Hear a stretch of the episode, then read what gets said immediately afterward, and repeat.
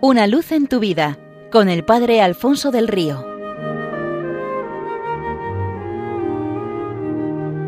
Un cordial saludo para todos los oyentes de Radio María desde el Seminario Diocesano de Getafe. Cuentan que un famoso biblista invitó un día a su casa a un grupo de colegas y los sentó en torno a la mesa que había adornado con un hermoso centro de flores.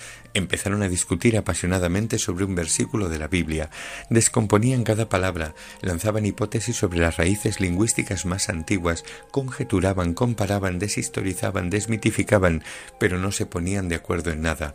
De repente el anfitrión paró la discusión al darse cuenta de que uno de los invitados, cogiendo flor a flor del centro de mesa las destrozaba sistemáticamente. ¿Qué haces? Cuento los pétalos, separo los estambres del pistilo, pongo aparte el pedúnculo, los filamentos.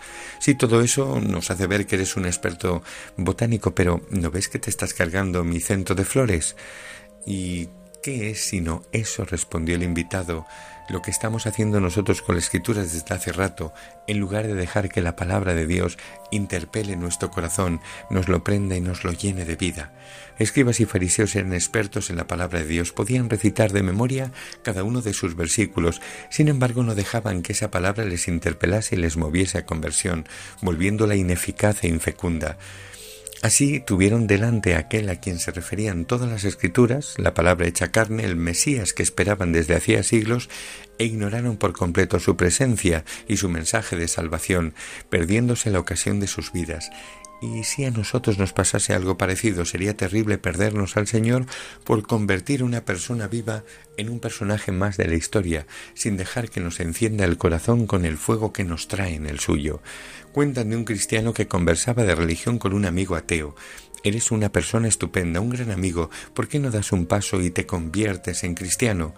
Porque si ser cristiano es lo que tú me dices, no me veo con fuerzas, y si es lo que veo en ti, no me interesa. A veces nos preguntamos con amargura por qué el mundo no acaba de convertirse. Tal vez la respuesta esté en otra pregunta. ¿No será que los primeros que tenemos que convertirnos de corazón al mensaje que proclamamos somos los propios creyentes? Cuentan que hubo una vez una gata enamoradísima de su joven amo. Estaba tan prendida que suplicó a un mago que la transformara en una mujer hermosa capaz de conquistar su corazón. El mago la quiso eh, contentar y la transformó en una joven bellísima. Con aquel aspecto le fue fácil conquistar el corazón de su joven amo, y en dos días éste se había olvidado de la desaparición de su gata. Poco tiempo después estaban haciendo preparativos de boda. Llegó el día del matrimonio, todo estaba minuciosamente preparado. El salón elegantísimo, la comida exquisita, la música preciosa y la alegría en el corazón de todos desbordante. Todo andaba de maravilla hasta que la esposa vio un ratoncito corriendo por entre las mesas. Dio un salto, se puso a perseguirlo, lo atrapó y al atraparlo se lo comió de un bocado, relamiéndose de gusto ante el estupor de los comensales y la perplejidad del novio. Y es que hay que empezar por el corazón, no quedarse solo en la apariencia. Si la palabra no brota de un interior transformado, suena hueca, no es creíble y en cierta ocasión había un viejo eremita que habiéndolo dejado todo para dedicarse a Dios, no dejaba de quejarse de estar siempre ocupadísimo. La gente no lo entendía, y éste les decía cada día tengo que domar dos halcones, amaestrar dos águilas, tener sujetos dos conejos, vigilar una serpiente, cargar con un asno y domesticar un león. ¿Y dónde están todos esos bichos? preguntaban. Dentro de mí.